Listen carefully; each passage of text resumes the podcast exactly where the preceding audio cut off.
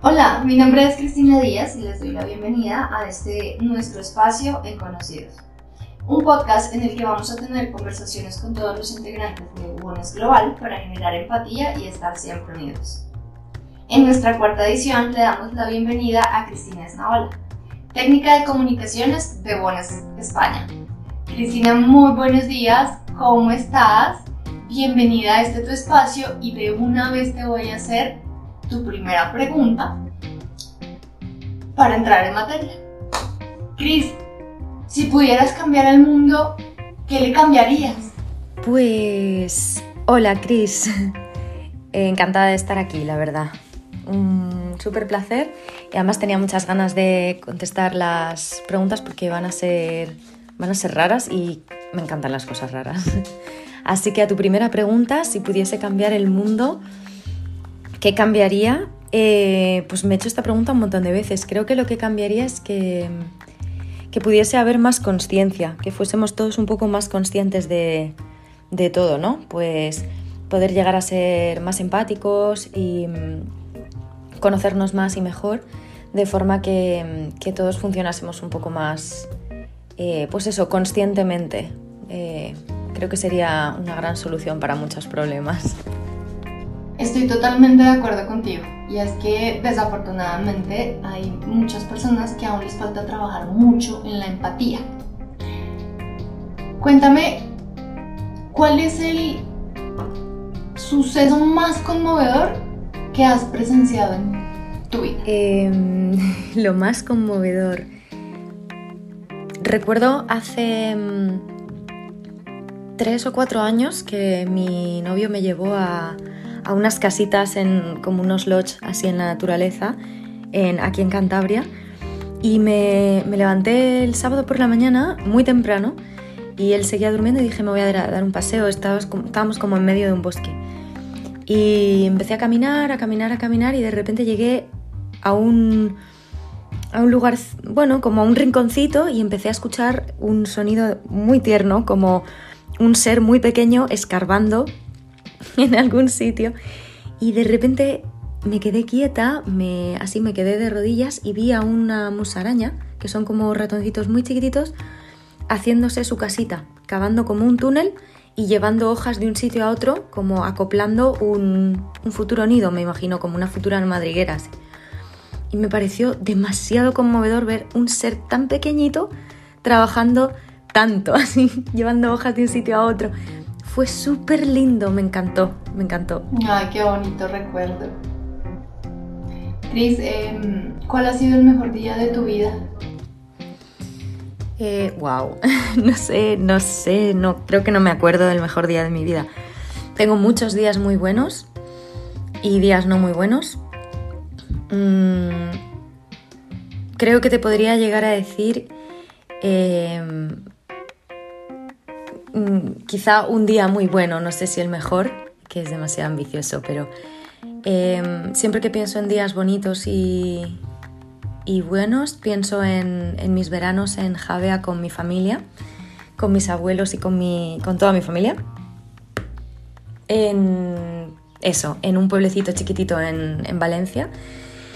Y podría ser cualquier día, de un verano cualquiera, de agosto, siendo yo más pequeña pasando tiempo con mis abuelos en la playa, eh, poniéndonos crema, bañándonos en el mar, en la playa del Arenal, que ahora es imposible entrar, está demasiado llena de gente, pero en su momento yo la recuerdo menos, menos llena.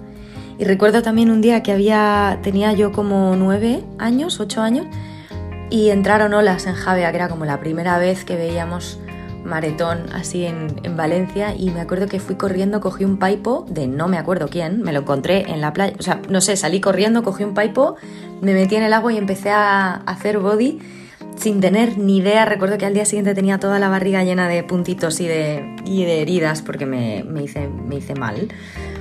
Y, pero me lo pasé genial y recuerdo también salir del agua y estar toda mi familia ahí, ir a comer juntos. Eso creo que podría ser uno de los mejores días de mi vida. Entonces podemos decir que además de ser el mejor día de tu vida, es el día más loco de tu vida. ¿O cuál sería el día así que tú digas, uy, la locura de día que recuerdas? Pues... Qué pregunta más que triste en mi vida. Yo no sé si he hecho alguna locura así que diga, guau, este día fue, fue heavy. Creo que la locura más grande que he hecho fue irme con 22 años a vivir a Chile. Eh, recuerdo terminar el, Erasmus en Francia y conocer a dos, a dos chilenas y, que me descubrieron el país y decir, bueno, tuve una ese año cuando terminé el Erasmus tuve una ruptura amorosa muy muy triste y muy y muy dura. Y recuerdo que no, no encontraba la forma de, de recuperarme sin, sin, huir o sin salir de, de, todo lo que había hecho con él, de todos los pues las rutinas que tenía establecidas con él, de, de todo. Así que decidí con 22 añitos irme a Chile sin billete de vuelta y ahora que lo pienso en verdad pienso que fue una locura. Mi pobre madre estaba histérica, eh, adelgazó un montón, lo pasó fatal y yo ahora de verdad ahora lo pienso como, como posible futura madre que me encantaría ser dentro de no tanto tiempo. Y pienso, mi hija con 22 o mi hijo con 22 años, que es un bebé, así que todavía... Bueno, pues creo que esa fue la, la locura más grande que he cometido en mi vida hasta el día de hoy. Comparto la noción. Esa es una locura. ¿Cristina es de mar o es de montaña? Em, mucho más de mar. Em, bueno, aquí me... Eh, no sé, no me quiero tampoco enrayar mucho, pero em, el mar, siempre el mar. El mar me parece sagrado. Creo que tiene muchísimo significado para, para, para, muchísimas personas y considero que encajo mucho también con, con esas personas. Justo ahora me estoy leyendo un libro que se llama mm, Años Salvajes, que habla mucho de la cultura hawaiana de antes de las, de las misiones que hubo eh, para cristianizar a, a, los hawaianos, digamos. Y, y me encanta todo el significado tan sagrado y tan y tan eh, religioso que le daban al, al, mar, ¿no? Tenía como, era como una diosa y antes de meterse a surfear pues rezaban y hacían, tiraban flores, hacían ofrendas. Me parece maravilloso, entonces a mí me encanta surfear y creo que, creo que intento siempre mantener ese respeto por el mar y por las olas. Estando en Chile también eh, los, los, nativos de Isla de Pascua también tienen un, un ritual cada vez que, que se meten en el agua y, llegan las olas y la marejada y tal. Entonces, no sé, creo que tiene un significado muy potente. Y si te dieran a elegir un solo día en el año, ¿cuál elegirías y por qué? Pues. pues, pues, pues, pues me he hecho alguna, alguna vez esta pregunta.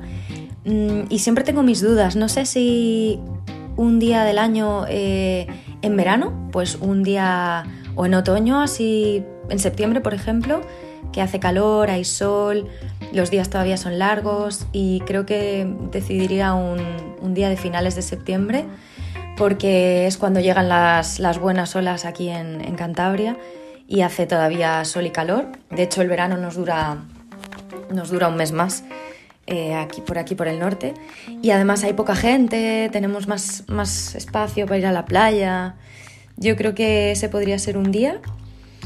Y si no, otro día escogería uno de invierno, así febrero, en un refugio de montaña, eh, un día de esquiar, así de vacación, y, y, tomándome un chocolatito caliente, con una mantita, viendo una peli, no sé, así. Creo que, no sé, no te podría decir uno de esos dos. Mira, pero qué románticas las dos opciones. Chris, ¿A qué eres adicta? Mm, adicta a algo. Eh, bueno, quitando el cigarro, que no estoy nada orgullosa de ello, pero y tampoco fumo todos los días, pero de vez en cuando un cigarrito me encanta fumarlo en la terracita, mirando al mar. Es, una adicción horrible, así que, mm, así que, pero bueno, la tenía que decir porque hay que ser sincero con la vida.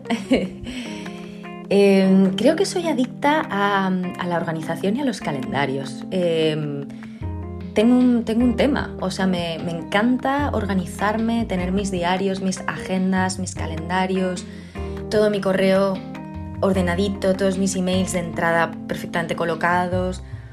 No sé, mis fotos, todo, todo me encanta ordenarlo, o sea, creo que soy adicta al orden y a la limpieza. me gusta mucho. Me acabas de hacer pasar vergüenza porque a mí me gusta el orden, pero. Pero hasta allá no llega. ¿Cuál fue la última vez? ¿Cuándo? ¿Cuándo fue la última vez que lloraste?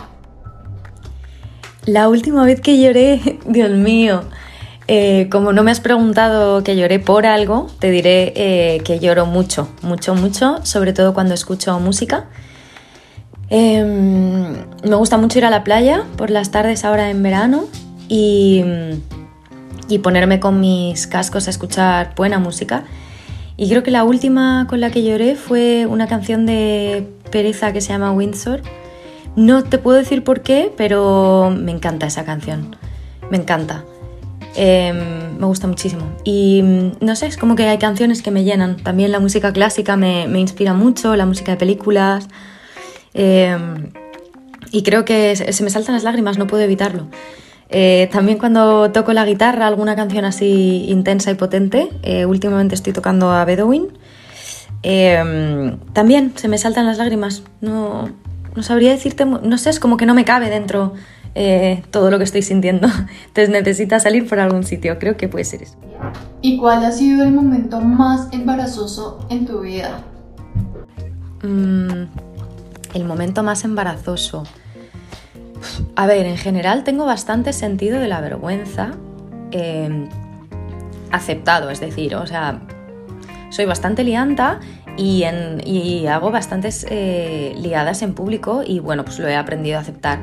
Creo que cuando era pequeña lo llevaba mucho peor y uno de los momentos más embarazosos fue eh, una vez en, primero de bachillerato que... Em, que bueno, pues el profesor que teníamos de lengua, que se llamaba Manuel Villalonga, pues eh, un tipo fantástico, muy divertido, bajito así, un poco rechonchete, con gafas, eh, fantástico, nos, bueno, nos hacía exámenes sorpresa todos los días que había clase. Entonces, pues nada, yo llegaba a sus clases y todos los días siempre me tocaba a mí.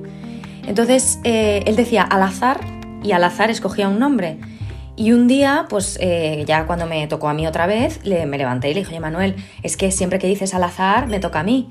Bueno, con el tema del azar se empezó a reír, bueno, toda la clase se empezó a reír. Mm, si me está escuchando Gema o Bea, que me, que me conocen del colegio, eh, sabrán a lo que me refiero. Fue, fue un momento súper embarazoso y ha quedado hasta el día de hoy. Toda la clase me recuerda como al azar Esnaola. Entonces, bueno, es un nombre bastante bonito, no me puedo quejar, pero en ese momento yo creí que me moría porque yo quería decir al azar y me salió al azar, estaba súper nerviosa, no, entendí qué pasó, no sé, y ya hasta el día de hoy. Ay, no, qué oso. Cristian, nos acaba el tiempo, pero quiero que nos dejes con una última respuesta. Y es, cuéntanos un secreto que nadie sepa de ti. Pues un secreto de mí que nadie sepa. Qué comprometido. bueno, tampoco sé si es un secreto muy, muy interesante, así como salseo. Pero mm, sí que algo que poca gente sabe es que la primera vez que hice yoga no, no me gustó nada. Eh, recuerdo que, mm, bueno, para los que no lo sabéis, soy profesora de yoga y llevo siete años practicando. Ahora este último año he estado empezando con el estilo Ashtanga y, y, bueno, no sé, por el hecho de ser profesora como que todo el mundo siente que uno, no sé, energéticamente debe estar conectado con el chakra universal, no sé, pero no, yo soy una persona muy normal y cuando empecé a hacer yoga lo odié. Lo odié, salí de clase y el profesor es malísimo, esta técnica no tiene ningún sentido, nada, no, no sirve para nada, no me gusta, qué horror. Y recuerdo que de casualidad se lo comenté al profesor, a otro de los profesores, no el que me había dado clase, y me dijo, mira Cristina, vamos a hacer una cosa, si vente el año entero y si a final de año no te gusta el yoga, yo te devuelvo todo, todo lo que me has pagado por las clases. Te lo voy a dejar en esta cajita y te lo devuelvo entero. Y si te gusta, pues nada, pues sigues viniendo a la escuela y, y ya está. Y dije, ¡buah, fenomenal, no pierdo nada! Bueno, y al final aquí estoy, siete años después, siendo profesora y, siendo algo bastante fundamental en mi vida, como, pues no sé, lavarse los dientes, ¿no? Así que pues ese es uno de mis secretos que nadie sabe. Creo que poca gente sabe. Y pues nada, muchísimas gracias, Chris. Ha sido genial. Eh, me han encantado las preguntas, la verdad es que son súper divertidas. Me siento como casi que una persona famosa, así como, no sé. Me da mucha importancia estas preguntas. Eh, muchas gracias y, y nos vemos. Esa es la idea, Chris, que se sientan súper importantes porque son muy importantes para todos nosotros en Warnes. A todos ustedes muchas gracias por quedarse en sintonía y acompañarnos hasta el final. Nos escuchamos en la próxima oportunidad. Tengan un muy buen día. Esto fue Conocidos.